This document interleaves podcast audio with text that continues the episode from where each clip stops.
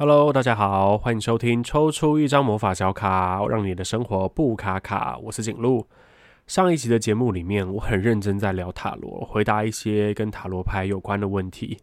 结果我发现收听率很差，哎，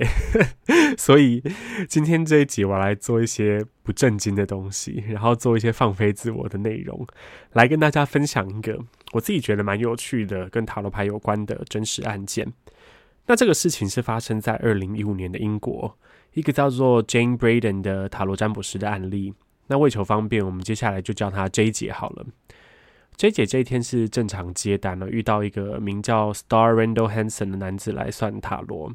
这位大哥的名字也很有趣，叫做 Star，就是那一闪一闪亮晶晶那个 Star。所以我们后来后面就会叫他新哥。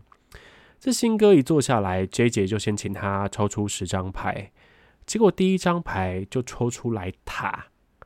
塔这张牌呢，其实画面上就是闪电打到高塔的顶端，然后牌面上有两个人，不知道是为了要逃生，还是被闪电的威力给炸出来。总而言之，就是从塔顶摔出来的。那在我的经验里面啊，抽出塔牌通常代表有什么坏事要发生了，但是到底发生什么？嗯，总而言之，还是得看一下接下来的牌了。结果这个新哥超猛的。他第二张牌就继续抽出皇帝牌，我想皇帝牌大家应该也都很能想象，完全就是那种男性力量宰制啊，控制的很辛苦的感觉。就抽出这两张牌的时候，J 姐说他已经是觉得事有蹊跷，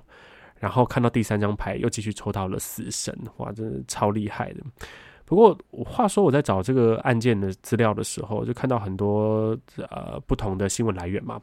那塔罗斯受访的时候，秀给记者看的都是死神牌，但不知道为什么这些记者都在报道上面写 devil，所以我我是这个死神牌是照塔罗斯秀出来的牌跟大家分享的。那如果大家有兴趣自己去查资料的话，记者都写 devil。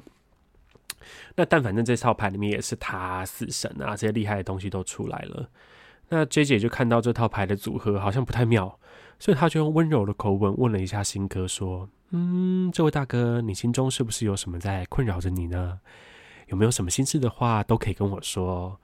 就没想到这随口一问啊，就直接得到一个惊人的真相。那新哥听完 J 姐的解释，突然间痛哭失声，坦白自己杀了室友。诶，这个答案也让 J 姐蛮傻眼的。我想，应该所有人如果当面听到有人跟你说他杀了室友，应该都会惊慌失措，大吃一惊吧。但是 J 姐果然是塔罗斯，她完全发挥塔罗斯应该有的闲聊功力。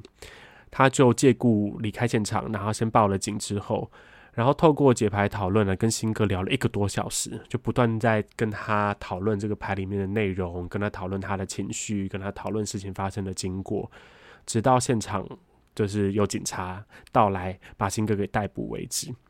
后来，J 姐也在审判的时候到现场作证，然后协助司法为新哥定罪，好像判了十五年还是无期徒刑之类的。那大家听完这个故事，有没有觉得非常神秘啊？当时这个案件的报道一出来，国外的塔罗师社群就整个集体兴奋起来，纷纷觉得就是塔罗牌该不会是一个破案神器吧？然后人手一套，大家都可以变福尔摩斯 或当柯南，以后当私家侦探就好了。诶，不过讲到这边，我突然诶可以岔题一下，就突然想到啊，如果塔罗师跟警察的组合好像感觉蛮不错的，可以写成剧本呢。如果编剧朋友在听的话，这个 idea 就直接给大家，没关系，到时候我可以当顾问，大家请 想到我这样子。好，拉回来这个事件本身，不要岔题。就总之，塔罗斯们都觉得这个案件完全了证明塔罗牌的威力之后，那那个时候我看到这个案子。我就在想啊，就整件事情的经过，然后当然那个时候自己也查了一些资料。我倒是觉得这个状况是当事人新哥已经完全准备好要说出口了，就是把这个真相给说出来，然后趁这个占卜的机会把它完全的坦白。其实我在录这集之前呢，把这个案件分享给完全没有塔罗基础的朋友的时候，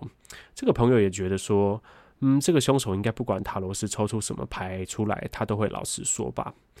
那这件事情，这个案件本身其实就完全反映出了塔罗牌的角色的讨论了，就是它到底是一个神器，就好像用了这个东西之后可以看到很多真实啊，或者真的什么都可以算吗？或者它是一个让人家可以坦白自己，然后更进一步的讨论的工具呢？就这两者到底是哪一个？我觉得可以从上礼拜朋友 C 跟我说的一个分享开始。就朋友 C 说，他曾经看过其他塔罗师是走那种铁口直断的路线，就是对某件事情哦，他可以算到细到以月为单位，告诉你说，比如说感情好了，好，告诉你说三月份会分手，五月份会复合，七月份会遇到新的对象之类的。那这个东西当然是吸引很多不同的对象趋之若鹜，然后完全就是希望大师为他指点迷津这样子。但是 C 跟我说，他觉得我的路线比较像是聊聊，比较没有什么压力的感觉。那他当然也分享他自己的偏好啦，他都觉得说他自己并没有想到知道那么多未来的事情，就反而透过这种聊聊的方式，也许可以找到一些面对不同的事情的态度跟方法。那我听完这个朋友 C 的分享的时候，确实也觉得在在大多数的状况之下，聊聊啊会比知道发生什么事情来得更重要。为什么？因为人在大部分的状况之下，其实都可以进行或多或少的预测，这个是人类的天性嘛。就过去的经验累积起来了之后，就可以让你有办法判断未来可能有几种发展方向。那很多人也从中训练出了类似像直觉这样的东西。所以，为什么塔罗牌其实不太需要你有什么灵力或天生神力就可以来算、可以学？因为这种说故事的能力啊，这种串联的能力，这种预测的能力，其实人人都有。但是，既然大家可能都大概知道接下来会发生什么事情，那为什么还要算这种东西？其实就是因为我们虽然知道接下来可能会发现发生这些事件，但是我们并不知道怎么样去面对眼前的这个处境。然后也不知道用什么样的态度来帮助自己度过这个关卡，所以对我来说，如果你要我走铁口直断路线，其实也 OK，也可以。那过去当然我也算过好几个个案，是我自己都觉得鸡皮疙瘩，整个都会跑出来弄准。但其实我觉得大部分的时候啊，这些占卜要说他们有价值，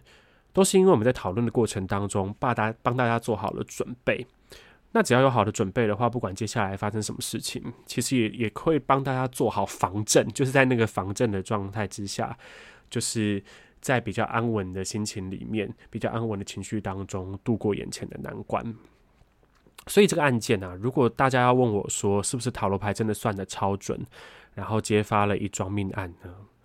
我自己觉得这次或许还没有真的动用到塔罗牌的神力，但是这个会有这个结果，绝对跟塔罗师的功力很有关系。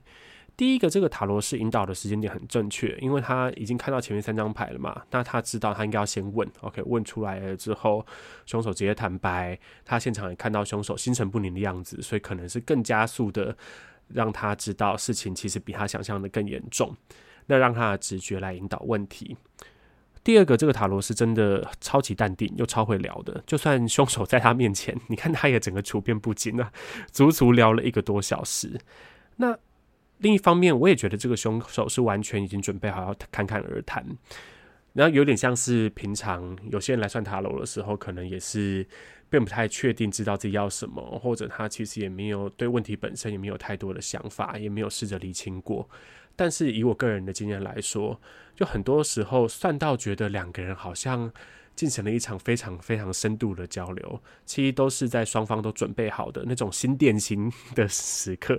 所以这个个案本身啊，他的那个想要侃侃而谈的态度，其实就已经蛮符合大部分时候塔罗斯跟个案可以创造的那种紧密连接、互相交流的时刻的必备条件。